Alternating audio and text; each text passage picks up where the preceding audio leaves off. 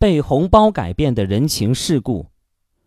朋友们，大家好，欢迎收听由张斌播讲的《听听别人怎么说》节目。今天跟大家分享发表在《凤凰博报》上陈芳的一篇文章：被红包改变的人情世故。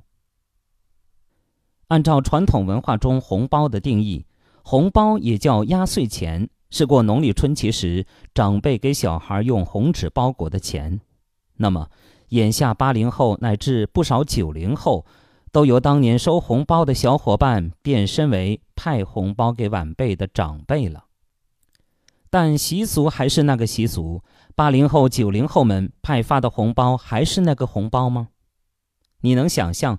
这批在网络文化浸淫下成长的叛逆一代，还会像自己的父辈当年给自己派发的红包一样，拿着一个红包往别人怀里送吗？或许依然会有，但至少不会是全部。在互联网支付与红包诞生之前，父辈们除了重复那种先准备红包封、往里装钱再派发的红包仪式，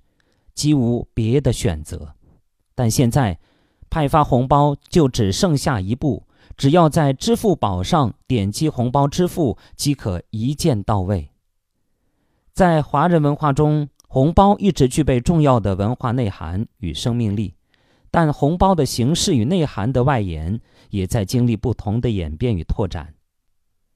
最早的压岁钱出现于汉代，当时也叫压胜钱或叫大压胜钱。这种钱不是市面上流通的货币，而是为了佩戴玩赏而专门铸成钱币形状的辟邪品。唐代则是在立春这一天的宫廷里盛行散钱之风。宋元以后，春日散钱的风俗就演变成为给小孩压岁钱的习俗。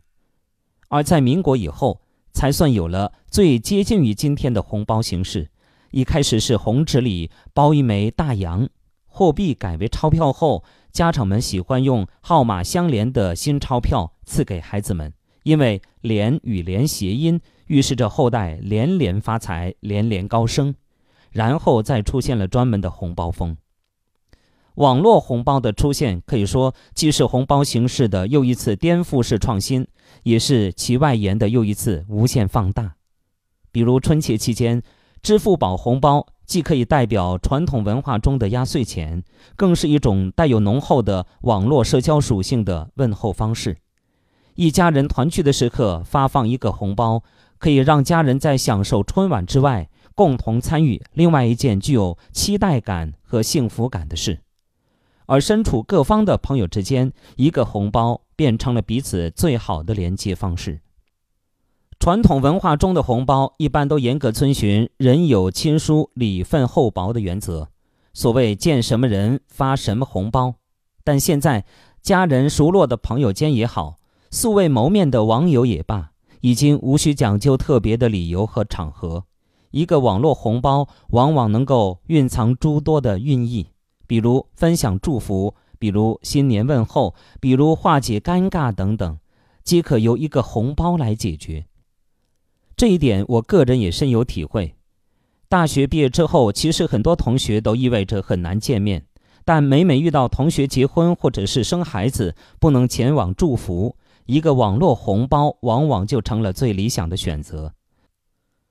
虽说不同的人会对此有不同的看法，但是对于那些确实因为客观原因而无法互相走动的人而言，支付宝红包确实帮助他们建立了一种跨越时空的联系。在这个意义上，红包又恰恰成了情感的连接点和润滑剂。网络红包的诞生是互联网与传统文化的一种良好的嫁接与结合，特别是在年轻人与年轻人之间，红包已经不意味着只能是那种由红包封装现金的古老方式，在派发上也不会感觉到尴尬。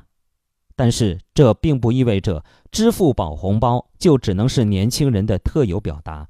事实上，儿女帮助父母了解并学会使用这一新习俗的过程，本身就是一种倍感温馨的事。所以，春节团聚期间，年轻人不妨将这作为送给父母的一项礼物。最近热播的电视剧《少帅》中，张作霖在与儿子张学良的交流中，有一句经典台词出现多次，即“江湖就是人情世故，能应对就不易。”对这句话的理解可以有多维度，但是面对应对不易的人情世故，支付宝红包或许是一件有利可行的武器，帮助你在人情世故的应对中变得从容自如。套用一个流行句型，没有什么问题是一个红包饭解决不了的。如果有，那就两个；如果两个也不够，那就支付三个吧。